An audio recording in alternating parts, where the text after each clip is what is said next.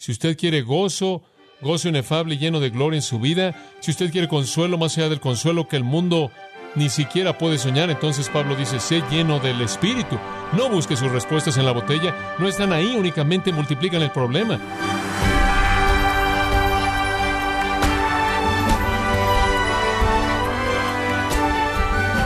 Le damos las gracias por acompañarnos en este subprograma, gracias a vosotros, con el pastor John MacArthur. En el libro de Efesios, Pablo nos enseña que el hombre sabio y obediente a Dios está llamado a vivir lleno del Espíritu Santo. Pero antes nos enseña lo opuesto a esta vida de bendición a Dios. ¿Quieres saber la diferencia entre embriagarse con vino y ser lleno del Espíritu? En la próxima media hora, John MacArthur nos muestra el contraste entre estas dos situaciones. Estamos en el inicio de la serie Viviendo en el Espíritu, en gracia a vosotros. Vamos a estar viendo la vida llena del Espíritu. La vida llena del Espíritu. Obviamente, para cualquier persona que ha sido cristiana por algún periodo de tiempo, están conscientes de que este es un texto tremendamente importante, uno muy conocido, un área de estudio que tiene que ser tratada realmente por todo creyente si él o ella realmente va a comprender lo que Dios está pidiendo de nosotros. Este es uno de esos textos absolutamente cruciales un locus crucis, por así decirlo. De hecho, no hay uno más importante en el área de todo el andar digno que esta realidad en particular. La llenura del Espíritu es crítica para vivir la vida cristiana a la luz de los estándares de Dios. Y un par de veces le mencioné que usted puede ver el libro de Efesios como un automóvil de alto desempeño. Y en los capítulos 1, 2 y 3 usted tiene la descripción del automóvil, particularmente concentrándose en su planta de energía. En otras palabras, Dios está diciendo como cristiano, esto es lo que realmente eres. Y Él da una descripción fenomenal de nuestra posición en Cristo en los primeros tres capítulos. Él describe la planta de energía que tenemos, el poder de resurrección que está disponible para nosotros, toda la herencia tremenda que Dios nos ha dado. Y entonces en los capítulos 1 al 3, versículo 13, tenemos esa gran descripción del creyente como si fuera un automóvil de alta potencia y alto desempeño en el capítulo 3, versículos 14 al 21, el apóstol Pablo describe lo que me gusta llamar la marcha. No sirve de nada tener un motor de alto poder si usted no lo enciende. Y entonces en el capítulo 3, versículos 13 al 14 en adelante, habla de la marcha. ¿Cómo enciende usted el motor? Cristo entonces se establece y está en casa en su corazón y después comienza a entender el amor de Cristo y usted está lleno de toda la plenitud de Dios y entonces tiene la capacidad de hacer mucho más abundantemente de lo que puede pedir o entender. En otras palabras, el poder está comenzando a funcionar, el motor comienza a moverse, y la llave para encenderlo debe ser capacitada por el Espíritu de Dios, por Cristo y por Dios Padre. Y después, conforme usted llega al capítulo 4, ahora el vehículo es descrito y está en marcha el motor. El capítulo 4 nos dice por dónde debemos manejar lo llamamos el andar digno y Él nos dice que debemos andar por un camino que es digno de nuestro llamado. Este es un vehículo fenomenal que tenemos y va a ser manejado de una manera fenomenal, en un camino muy, muy maravilloso y el camino involucra algo excepcional. Somos diferentes del mundo. No es la autopista del mundo. Involucra humildad, no la soberbia del mundo. Involucra unidad, no la discordia del mundo. Involucra amor, involucra luz, involucra sabiduría. Andar en unidad, andar en humildad, andar de una manera excepcional, única, andar en amor, andar en la luz y andar en sabiduría, entonces este es el camino por el que debe ir el auto. Pero al final del libro de Efesios, él describe algunos estorbos. Conforme manejamos este vehículo de alta potencia, capacitado y guiado por Dios por el camino que Dios quiere que vayamos, vamos a encontrar estorbos. Y esa es la razón por la que en el capítulo 6, versículo 10 en adelante, él describe el hecho de que vamos a encontrarnos con Satanás, vamos a hallarnos confrontando a huestes espirituales de maldad en los lugares celestiales, principados y potestades y los gobernadores de las tinieblas. Y para enfrentar esto, vamos a tener que tener la armadura de Dios y en el versículo 18 del capítulo 6 vamos a tener que orar siempre. Entonces realmente vemos el flujo entero aquí de cómo Dios ha diseñado que el creyente sea como un vehículo de alta potencia, poderoso, de alto desempeño, él es encendido conforme Él es fortalecido con poder por el Espíritu en el hombre interior, y Él comienza a moverse por un camino que Pablo llama el andar digno, y Él vive en unidad, humildad, de manera única amor, luz y sabiduría. Y eventualmente Él va a llegar a ciertos estorbos viviendo ese tipo de vida y Él va a tener que enfrentar a Satanás y defenderse a sí mismo y pelear contra Satanás con la armadura de Dios y el arma de la oración. Dice usted, bueno, ¿cómo encaja esta parte? Bueno, yo llamo esto el combustible. Usted tiene que colocar algo en el tanque. ¿Y qué coloca? Versículo 18 lo dice, no se embraguéis con vino, en lo cual hay disolución, sino que sed llenos del Espíritu. Esta es la gasolina del creyente, este es el combustible. Esto es lo que lo hace avanzar. Y no serviría de nada tener todo lo demás si no metiere usted combustible. Me acuerdo ver una foto en una revista de un granjero que ganó un auto de alguna manera y después le trajeron el auto y él amarró su caballo ahí a la defensa frontal y anduvo en el caballo. ¿Sabe una cosa? Hay muchos cristianos que amarran el caballo de la carne al vehículo creado por Dios, diseñado para ser capacitado por el combustible del Espíritu Santo y después, con el caballo de la carne, lo arrastran por todos lados. Escuche, Dios diseñó que usted fuera operado al ser lleno del Espíritu, no al ser jalado por el caballo de la carne. Ese es el mensaje que este versículo quiere decir. Usted tiene toda esta energía y poder y recurso, y el camino está establecido, el camino está presentado. El andar es establecido y para que usted lo haga debe ser capacitado por el Espíritu de Dios. Y en esta sección del 5, 18 hasta el 6, 9, Él describe cómo el Espíritu de la llenura de Dios lo afecta a usted, cómo afecta a todas sus relaciones, cómo afecta a su actitud. Él habla de ser lleno del Espíritu, por ejemplo, afectándole usted en el versículo 19, hablará en salmos, himnos y cánticos espirituales, en el versículo 20 dará gracias, ¿Cómo va a afectarlo con otras personas? Se va a someter, versículo 21, a otros. ¿Cómo va a afectarlo en su hogar? Esposas, maridos, capítulo 6, hijos. ¿Cómo le va a afectar en la oficina donde trabaja? Versículo 5 del capítulo 6. Dice siervos y habla de amos. En otras palabras, la llenura del Espíritu va a afectar toda relación dentro de usted, tocando a todos los demás en su hogar, en su trabajo. Este es el combustible que lo hace avanzar. Versículo 15. Regresemos a eso por un minuto. Mirad, ved cómo andéis. Esto significa que ande con sabiduría, como sabios, con una mente analítica, cuidadosa, crítica, precisa, conforme usted ve por dónde pisa. Usted anda en sabiduría no como necios, sino como sabios. Y un andar sabio involucra redimir el tiempo porque los días son malos. Y él dice, por tanto, no seáis necios o torpes, sino entendidos de cuál es la voluntad del Señor. Y después él entra al versículo 18. No se embreguéis con vino en lo cual hay disolución, antes bien se llenos del Espíritu. Ahora escuchen, el elemento final del andar sabio es andar lleno del Espíritu. Ese es el elemento final. Usted es el necio más grande de todos. Si usted amarra su caballo al auto, usted es el necio más grande de todos. Si usted trata de arrastrar por todos lados la nueva criatura de Dios por el caballo de la carne, eso es necio. La sabiduría dice, tengo este recurso tremendo, tengo este gran poder, voy a dejar que sea capacitado por el Espíritu, voy a dejar que sea lleno del Espíritu. ¿Sabe una cosa? Es algo así como ser dueño de el vehículo de mayor potencia en el mundo, ser dueño de una compañía de combustible y nunca molestarse por llenarlo de combustible. Usted es lo más poderoso en el mundo. He dicho esto muchas veces, fuera de la Trinidad. El cristiano es lo más excepcional en el universo. No hay nada que pueda competir con usted. A usted se le ha dado el recurso del poder de resurrección de Dios. Usted lo tiene todo. Esos son los primeros tres capítulos de Efesios. No solo eso, usted posee la fuente más grande de combustible, usted posee al Espíritu Santo Divino, quien lo va a capacitar usted. Ahora aquí está usted con un vehículo de alto desempeño, siendo dueño de la compañía de combustible. No tiene mucho sentido si usted no le carga combustible, ¿verdad? Ese es el punto. Vivir la vida cristiana demanda que usted sea lleno, literalmente controlado por el Espíritu Santo, y ahí es donde usted tiene que ceder al Espíritu. Pero antes de que podamos llegar a la frase que dice sed llenos del Espíritu, tenemos que pasar por la que dice no se embraguéis con vino, ¿verdad? Este es parte de un contraste que Pablo está dando. Entonces, vamos a hablar de lo que significa en la primera frase no se embraguéis con vino en lo cual hay disolución, antes bien se llenos del Espíritu. Ahora, Pablo presenta un contraste, ¿no es cierto? entre la embriaguez y ser lleno del Espíritu. Ese realmente es un contraste que es muy claro, parece muy simple en la superficie. Sin embargo, hay algunas verdades profundas.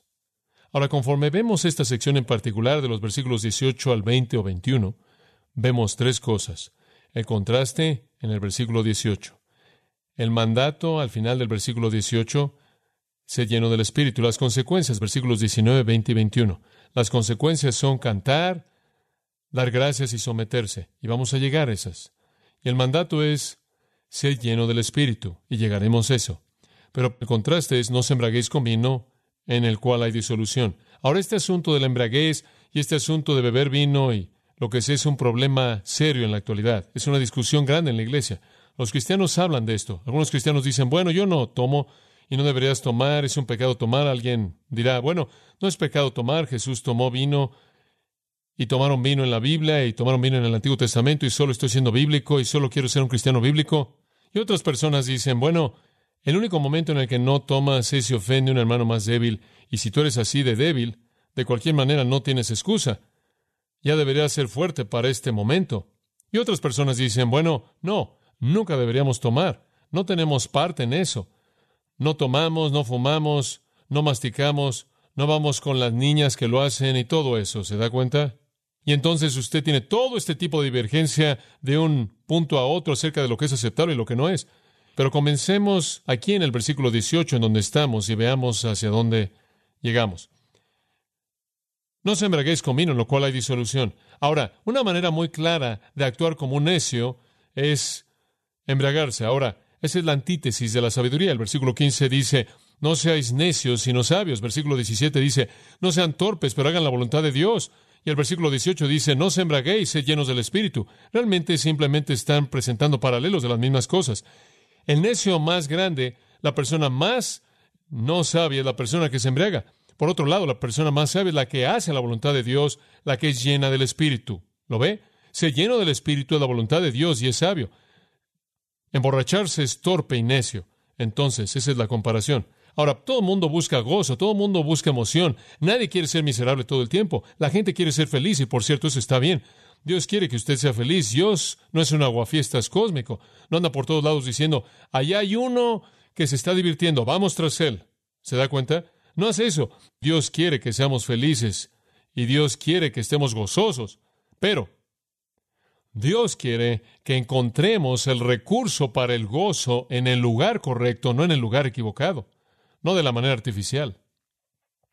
Y lo que sucede en la sociedad es que la gente quiere ser feliz, nada más que sus circunstancias los hacen miserables y entonces se meten en un estupor en donde no tienen que enfrentar sus circunstancias. Me acuerdo que un niño me dijo, quien estaba totalmente bajo la influencia de las drogas, dijo, ¿responde esto a tus preguntas? Él dice, no, pero por lo menos no tengo que hacerlas, ni siquiera me acuerdo cuáles eran.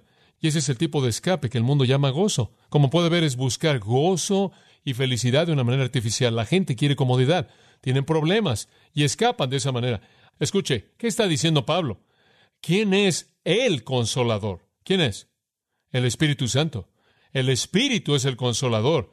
Y Él está diciendo, si quieres consuelo y si quieres gozo, entonces encuéntralo en donde realmente existe, no en el fondo de una botella, lo cual es tan artificial. Y de pronto cuando eso se acaba, todos los problemas están ahí de nuevo. Esa es la razón por la que la Biblia dice, echando toda vuestra ansiedad sobre Él, porque Él tiene cuidado de vosotros. La embriaguez nunca es el remedio para las preocupaciones de la vida. La embriaguez nunca es el remedio para las preocupaciones de la vida. Lo único que hace es añadir otra preocupación, lo único que hace es añadir más problemas. Y por cierto, añadiría en este punto que el alcoholismo no es una enfermedad, es un pecado. Eventualmente se va a volver en un elemento de enfermedad, porque va a afectar el cuerpo, pero el alcoholismo y ser un borracho, de acuerdo con la Biblia, es un pecado. Es la manifestación de la depravación. Es un pecado y necesita ser confesado y enfrentado como un pecado. Y cuando usted ve la Biblia y usted habla de embriaguez, siempre sale mal. Toda ilustración de embriaguez en la Biblia es un desastre. No hay nada bueno ahí. Nunca va a mejorar nada. Nunca va a resolver ningún problema. Noé se emborrachó y en su desnudez él actuó de manera vergonzosa.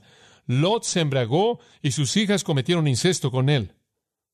Nabal se embriagó y en un momento crucial Dios le quitó la vida. Elí se embriagó y fue asesinado por Simri. Benadad y todos sus reyes aliados se embriagaron y fueron matados. Él las embriagó y fue asesinado por Simri. Benadad y todos sus reyes aliados se embriagaron y todos fueron matados. Solo Benadad fue librado y ese fue un pecado el librarlo. Los corintios se embriagaron y en su embriaguez profanaron la mesa del Señor y Dios hizo que algunos de ellos se enfermaran y algunos de ellos los ejecutó. Como puede ver, la embriaguez siempre está asociada en la Biblia con cosas terribles, vida sin refreno, inmoralidad, conducta disoluta, conducta de excesos. Usted lo ve. Usted ve la embriaguez asociada con la conducta sexual en la actualidad, inmoralidad. Usted ve la embriaguez asociada con una conducta sin refreno.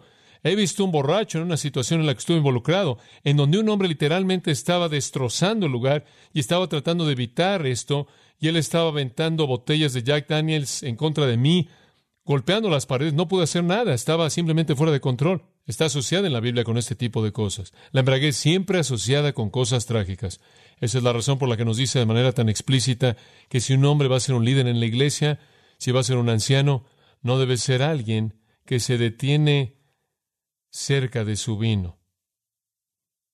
Él no tiene lugar en ese tipo de vida. La embriaguez descalifica un hombre de algún tipo de servicio espiritual, de manera total, absoluta. Pedro dice, solían vivir así. 1 Pedro 4.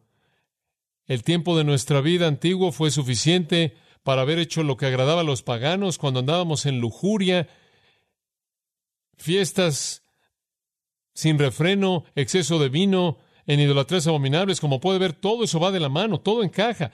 Todo es idolatría abominable, todo es exceso en la actividad sexual, todo encaja con la embraguez. Y por cierto, la embraguez caracteriza a una persona que no es parte del reino. Primera de Corintios capítulo 5 nos dice, Os he escrito a vosotros que no comáis con alguno que llamándose hermano sea fornicario, avaro, idólatra, maldiciente, borracho, extorsionador. Si una persona que se llama a sí misma cristiana es un borracho, ni siquiera debería asociarse con él.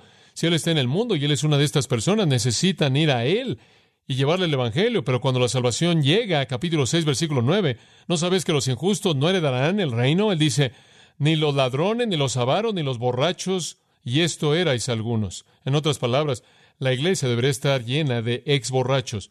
Pero si hay borrachos en la iglesia, si hay lo que llamamos en la actualidad alcohólicos en la iglesia que todavía están bebiendo, que todavía lo están haciendo, que todavía son borrachos, entonces no son cristianos, o de otra manera están diciendo ser cristianos y deberían separarse de nosotros. Ahora, solo Dios sabe, es posible que una persona sea cristiana y esté borracha, seguro. Pero Pablo dijo que los borrachos no heredan el reino. Ahora, no estoy diciendo que si usted se emborracha, usted pierde su salvación. Solo estoy diciendo que eso es generalmente de un cristiano, el que no es un borracho. Y si usted dice, bueno, me volví cristiano y no tuvo efecto en mi bebida, yo digo, según lo que Pablo dijo, usted no se volvió cristiano. Usted podrá ser un cristiano y quizás regresó a eso, pero yo pensaré que si usted vino a Jesucristo, tuvo que haber habido un cambio en su vida. O quizás en algún punto más adelante usted sabe, conocido a gente que eran cristianas y en algún punto en su vida bebieron y simplemente se metieron en un pecado más adelante en su vida. Fue algo trágico. No sé si llegaron a ser salvas, quizás lo eran. Cayeron en el pecado y algunas veces el Señor inclusive se los llevó a casa. Solo Dios sabe si usted es un cristiano o no, si está haciendo eso, pero la afirmación de la Escritura dice que si usted está haciendo esto, si usted es caracterizado como un borracho, usted no está en el reino. El mismo pasaje también dice que es posible que alguien diga ser cristiano y hacerlo. Solo Dios conoce la diferencia. Más vale que se examine a sí mismo si realmente es cristiano. Y permítame añadir esto. Si usted tiene un problema en esta área, Dios lo puede librar a usted. Yo creo eso. Creo que si usted realmente es lleno del Espíritu, usted va a tener el gozo y el consuelo y las soluciones que usted busca y no va a necesitar eso. Yo creo que aunque sus pecados sean como la grana, pueden volverse blancos como la nieve, y aunque sean rojos como el carmesí, pueden ser como lana, y yo creo que Dios puede voltearlo usted. He visto a muchas personas que tuvieron un problema como ese, y Dios puede darle la vuelta rápidamente si usted cede a Él, si su conversión es real. Entonces Pablo está diciéndole a los efesios y a nosotros, miren, tienen un tipo de vida más alto. No busquen su gozo y emoción en el fondo de una botella. Ustedes lo reciben del Espíritu Santo maravilloso, pero escuche, ese no es el significado primordial de lo que él está diciendo. Esa simplemente fue una parte gratuita. El significado primordial de lo que él está diciendo se lo voy a dar en este momento. Y quiero que escuche esto. El enfoque primordial de Pablo aquí es religioso, es religioso. Él está hablando de sistemas de religión. Ahora esto podría sorprenderle, así que escuche. La embraguez estaba asociada con la religión pagana. Los paganos creían que para tener comunión con los dioses, usted tenía que colocarse en un estupor de embriaguez para llegar al nivel más elevado de comunión con los dioses. Esto era lo que era llamado la religión de misterio. Estas son las raíces de los sistemas religiosos griegos, romanos, mitológicos, y creían que usted podía tener comunión con los dioses mediante el éxtasis. Esos eran los éxtasis, la autohipnosis, las cosas demoníacas que se llevaban a cabo, la llamaban éxtasis, extasia y entusiasmos, entusiasmo. Y se metían en un baño literal de emociones y además de eso, tomaban y tomaban y temaban hasta que se emborrachaban y pensaban que eso los elevaba al nivel de comunión con los dioses. Eso no es diferente de lo que vimos en la actualidad. Desde Timothy Leary en adelante, la gente ha estado diciendo que si usted se droga o usa alcohol, usted alcanza un nivel más elevado de conciencia, su conciencia se incrementa y usted literalmente puede tener comunión de una manera religiosa a un nivel más alto. Usted oye a los místicos hablando de esto. El misticismo oriental promueve esto. El ocultismo promueve esto. Todo tipo de religiones místicas promueven esto. Hay personas involucradas en esto porque creen que los eleva a un nivel más alto de conciencia religiosa. Esto no es nada nuevo. Esto sale de la historia del paganismo. Es exactamente como solían operar. Ahora, permítame decirle cómo se llegó a este punto en términos de cultura de la iglesia Efes y cómo se relaciona esto con ellos. El gran dios de la mitología griega era un dios que conocemos como Zeus, y Zeus era el gran dios poderoso, un dios que era grande y poderoso. Y Zeus, de alguna manera, implantó su potencial productivo en Semele.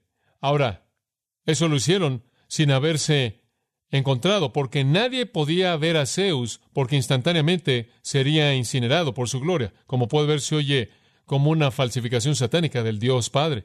Y entonces Zeus y Semele nunca se encontraron, pero Semele estaba llevando en su vientre a este hijo Zeus, y Semele decidió que ella tenía el derecho de ver al padre. Entonces ella entró a la presencia de Zeus, e instantáneamente fue incinerada en la presencia de él, y Zeus arrebató el cuerpo del bebé del vientre todavía sin nacer, y lo cosió a su muslo. ¿Lo ve? Usted entiende eso. Zeus cosió esto en su muslo y llevó al bebé en su muslo hasta que llegó a término pleno del cual nació. Ahora, usted no ha oído nada aún. El dios infante entonces nació y fue destinado por Zeus que este dios infante se volviera el gobernante del mundo, del planeta Tierra. Este dios iba a gobernar el planeta Tierra. Bueno, Hubieron algunos seres subdioses ya en la tierra, según la mitología griega, llamados los titanes, y los titanes eran los hijos de la tierra. En cierta manera estaban a cargo de la tierra. Y cuando vieron que este hijo de Zeus iba a descender y se iba a apoderar, se enojaron mucho. Entonces se llevaron al bebé, lo desmembraron y se lo comieron. Pero Zeus rescató el corazón, se tragó el corazón y dio a luz al bebé. Ahora, amigos, eso es lo que yo llamo cosas raras. Pero eso es lo que la mitología griega enseña. Saqué eso de una fuente directa. Entonces, finalmente, después de que Zeus se había tragado el corazón, el niño volvió a nacer. Él llamó al niño Dionisio. Ahora, eso es importante porque ese nombre se presenta en la religión griega, en las religiones antiguas de las religiones de misterio de Babilonia, una y otra y otra vez. Dionisio es un nombre muy conocido. Usted lee algo de la mitología griega y usted va a ver su nombre en todos lados. Él era el dios número uno de la tierra.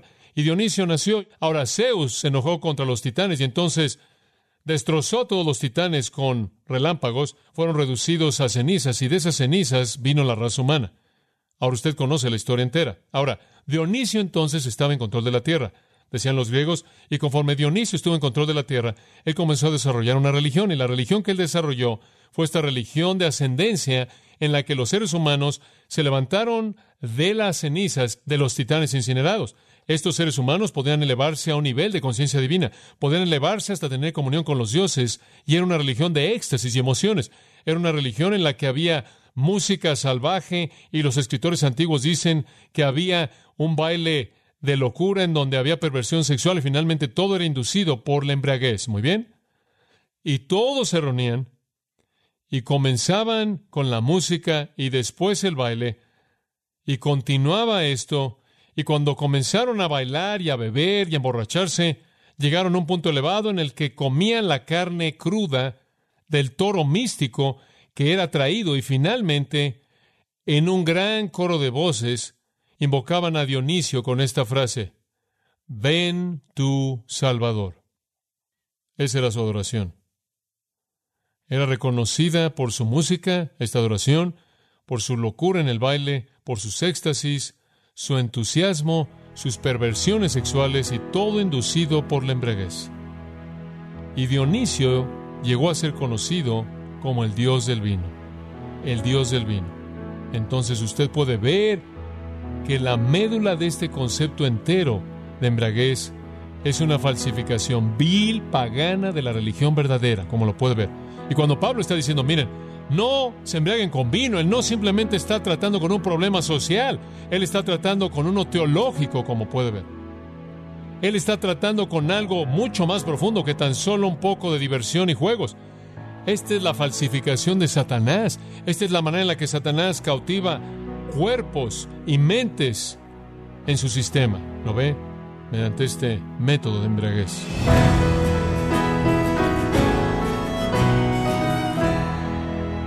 Y de esta forma John MacArthur concluye hoy su mirada al asunto de embriagarse y la diferencia con vivir en el Espíritu en la serie Viviendo en el Espíritu aquí en Gracia a vosotros.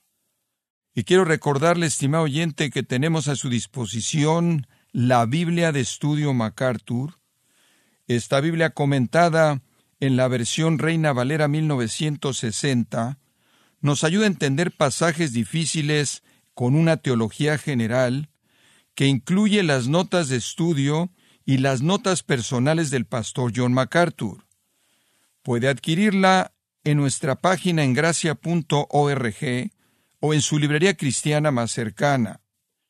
Y también le comento que puede descargar todos los sermones de esta serie Viviendo en el Espíritu, así como todos aquellos que he escuchado en días, semanas o meses anteriores, animándole también a leer artículos relevantes en nuestra sección de blogs en gracia.org.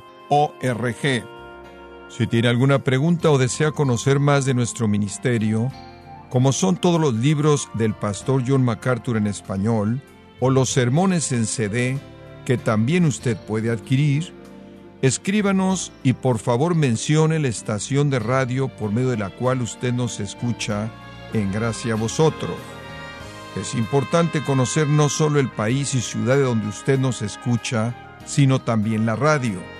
Para quienes contactan nuestro ministerio por primera vez, pueden solicitar una copia del mensaje de promoción sin costo alguno, un mensaje por oyente únicamente. Si usted vive en los Estados Unidos o Puerto Rico, escríbanos a Gracia Vosotros, P.O. Box 4000, Panorama City, California 91412 o puede escribirnos a través del siguiente correo electrónico radio arroba En nombre del pastor John MacArthur, de nuestra asistente administrativa Jessica Fonseca, así como del personal, queremos darle las gracias invitándole para que nos acompañe en la próxima edición y juntos continuar desatando la verdad de Dios un versículo a la vez en gracia a vosotros.